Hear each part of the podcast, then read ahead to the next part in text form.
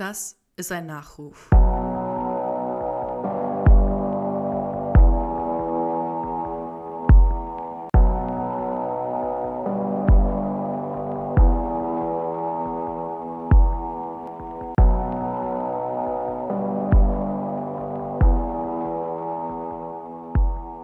Auf eine Person, deren Lebensgeschichte ich gerne schon erzählt hätte, als sie noch am Leben war. Gabriel Melzer, ehemaliger Häftling des KZ-Außenlagers Nuda Verhardt, ist Ende November im Alter von 96 Jahren verstorben. Das wurde erst vor kurzem bekannt und sogar in der Süddeutschen Zeitung gab es Mitte Dezember einen Nachruf zu ihm. Wenn ich über den Tod von einem Holocaust-Überlebenden lese, dann ist das traurig, klar, weil es generell traurig ist, wenn ein Mensch verstirbt.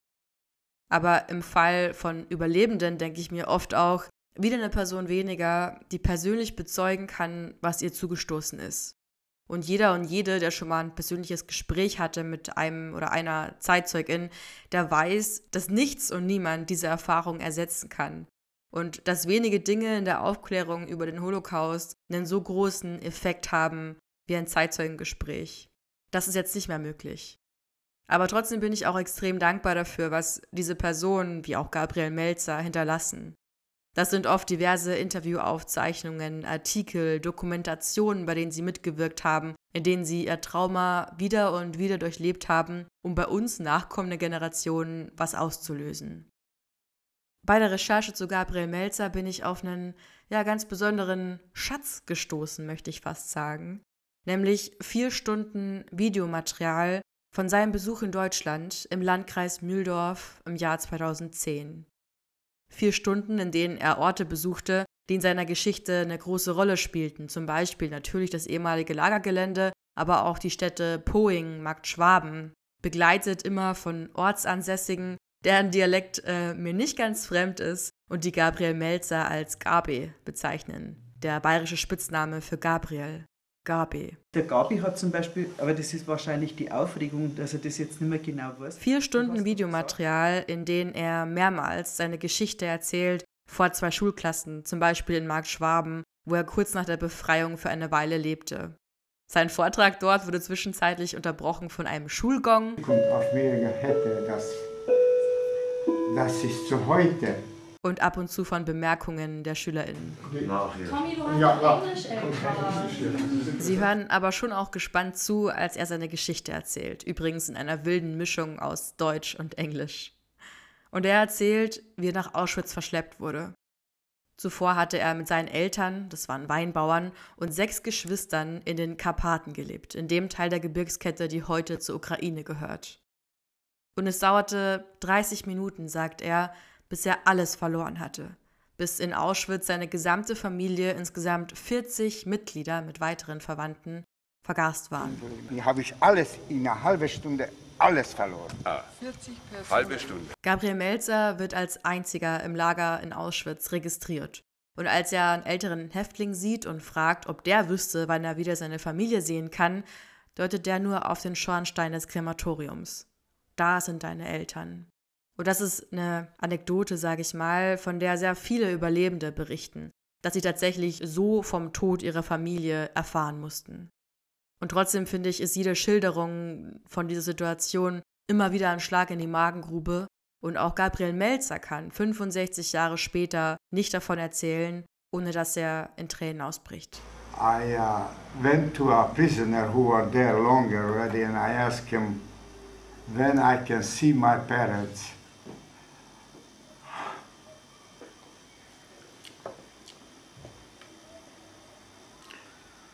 He informed me that the parents I were not able to see.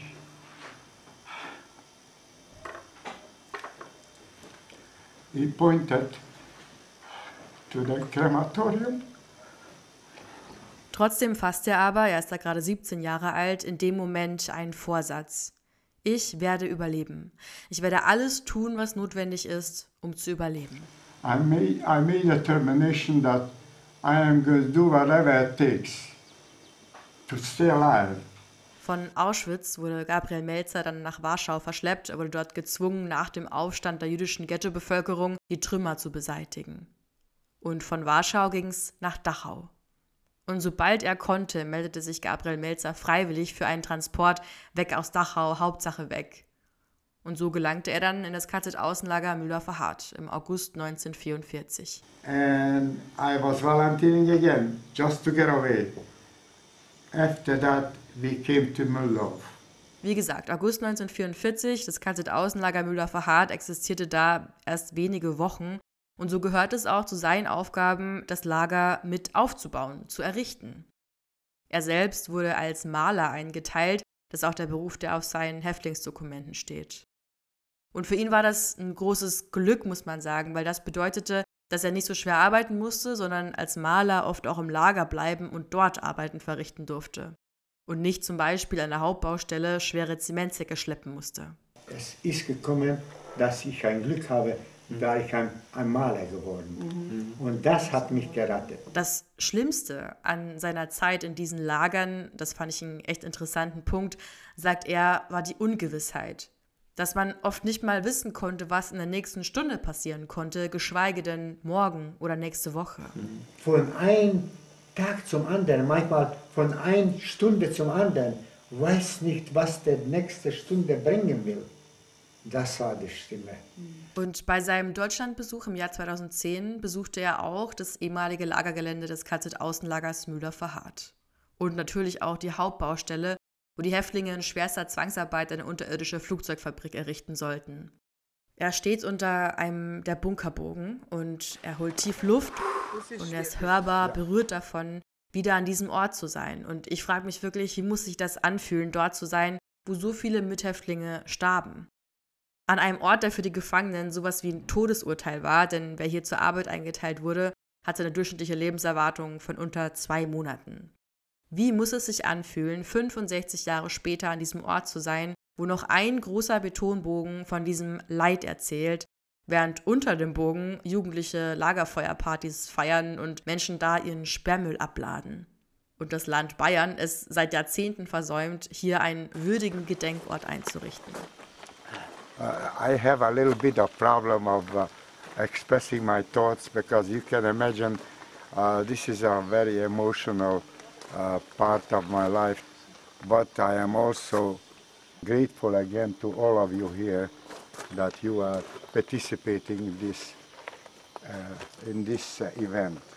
So uh, thank you all again for coming, and uh, and that's right now. Uh, I, all I can say, I'm having a little trouble of keeping my emotion. Und man muss sagen, diese unglaubliche Dankbarkeit, die zieht sich durch seinen gesamten Besuch bzw. durch die gesamten Videoaufnahmen davon. Man merkt, wie dankbar er dafür ist, bei diesem emotionalen Ausflug begleitet zu werden von Menschen, die sich für seine Geschichte interessieren und die ihm auch helfen können, seine Fragen zu beantworten. Denn tatsächlich war Gabriel Melzer fünf Jahre vor diesem Besuch, also 2005, schon mal im Lagergelände. Er wurde da von einem Taxi abgeliefert, hatte 30 Minuten Zeit. Und jetzt, 2010, hatte er Menschen dabei, die sich schon sehr lange teilweise mit der Geschichte des Lagers beschäftigten, zum Beispiel Mitarbeitende des Mühldorfer Stadtarchivs. Und ich habe mich wieder gefragt, wie muss es sich auch anfühlen, zum Beispiel das ehemalige Waldlager zu sehen, wo die Häftlinge in Erdhütten, also so halb eingegrabenen Holzhütten, untergebracht waren. Und heute sieht man davon nur noch Mulden im Boden. Der Rest ist idyllischer Wald.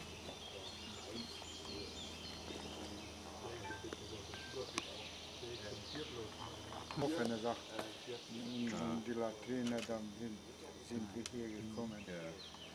Und, äh, Im April 1945 wurde Gabriel Gabe Melzer auf seinen letzten Transport geschickt. Er sagt, alles ist ganz schnell passiert. Der sogenannte Evakuierungstransport wurde zusammengestellt. Man wollte das Lager räumen, damit keiner der Häftlinge den vorrückenden amerikanischen Soldaten in die Arme fallen würde. Und in Poing, ca. 60 Kilometer von Mühldorf entfernt, hält der Transport aufgrund von Tieffliegerwarnungen. Und die Lokomotive des Transports wird abgekoppelt und das Warten auf eine Ersatzlok aus München beginnt. Gabriel Melzer erzählt, dass sie auch auf Lastwegen verladen werden sollten, auf Trucks, und er konnte die Unaufmerksamkeit eines Bewachers ausnutzen, der sich gerade mit einer Gruppe weiblicher Gefangener auseinandersetzte, und er kroch unter den Lastwagen hindurch und verschwand auf der anderen Seite ins Gebüsch und rannte weg. Und genau diese Orte seiner Flucht besuchte er 2010 wieder. Zuerst eben diesen Bahnhof in Poing, wo der Zug zum Stehen kam. Heute sieht das so aus, wie man sich eben einen Bahnhof in einem kleinen bayerischen Ort vorstellt. Graffiti, dreckig braun gestrichene Wände, ein Lottoschild. Und er besucht auch den Bauernhof, bei dem er sich dann nach seiner Flucht für mehrere Tage in einer Scheune verstecken konnte. Und er sagt auch wieder, was es für ein emotionales Gefühl ist, jetzt an diesem Ort zu sein als freier Mensch. But this is the place where we were hiding. So uh, you can see uh, it brings me back memories. And uh, I'm glad I was able to come back and look at it and, uh, be uh, free. And so you can imagine the emotions I'm going through now. Anfang Mai, nach ein paar Tagen in dieser Scheune, hört er eines Tages die US-Panzer anrollen und er weiß, er ist frei. My second birthday. Für ihn sein zweiter Geburtstag und Markt Schwaben, wo er seine erste eigene Unterkunft bekommt, wird sein zweites Zuhause. Mark Schwaben was my second home. Now I came back to thank the people. Wieder zeigt sich hier diese enorme Dankbarkeit. Dankbarkeit, dass die Menschen in Markt Schwaben ihm geholfen haben bei seinem Neustart. Frau Glich und unten waren die Frau Kemper. Zwei Frauen, die ihm unter die Arme griffen, die ihm mit Essen zum Beispiel aushalfen. Und was ich unfassbar schön fand, auch Angehörige von diesen beiden Frauen waren 2010 bei seinem Besuch im ehemaligen Lagergelände dabei. Nach einiger Zeit begann äh, Gabriel Melzer in Markt Schwaben dann eine Lehre als Metzger. Und man hört raus, wie schwierig es für ihn war, dass er verhaftet wurde, bevor er die Schule abschließen konnte, dass er eigentlich nie einen richtigen Schulabschluss gemacht hatte. Aber trotzdem, diese Ausbildung in der Metzgerei Neudecker, die erlaubte es ihm, dass er auch in Amerika nach seiner Auswanderung Geld verdienen konnte. Er lernte seine Frau kennen, er bekam fünf Kinder und er sagt, er hatte unglaublich viel Glück.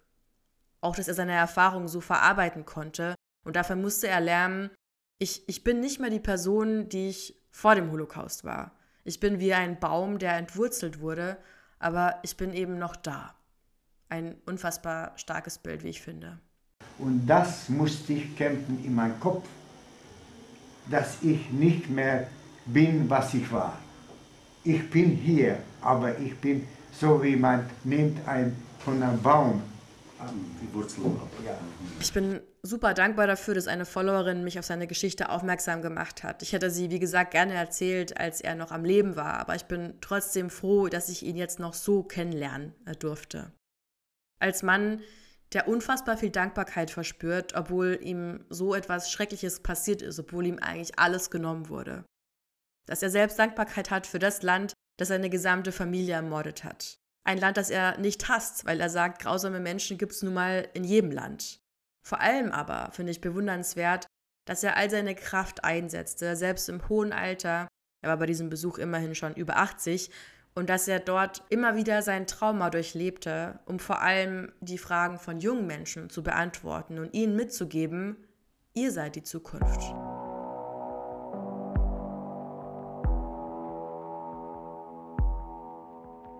Ich will euch, junge Leute, sagen, ihr habt in die Hände die Zukunft. Ich, ich bin schon sehr alt, aber ich hoffe, dass die Zukunft sind in gute Hände mit euch, junge Leute, dass sowas nie passieren können wieder. Also alle, die jetzt zuhört, egal wie alt, wir sind die Zukunft. Und wir müssen alles dafür tun, dass dieses nie wieder keine hohle Phrase bleibt. Und bitte mit demselben Durchhaltevermögen wie Gabriel Melzer. Ruhe in Frieden. Ich habe eine Sache immer im Kopf gehabt du wirst das durchmachen. Und das habe ich, das, so, so war es. So war es.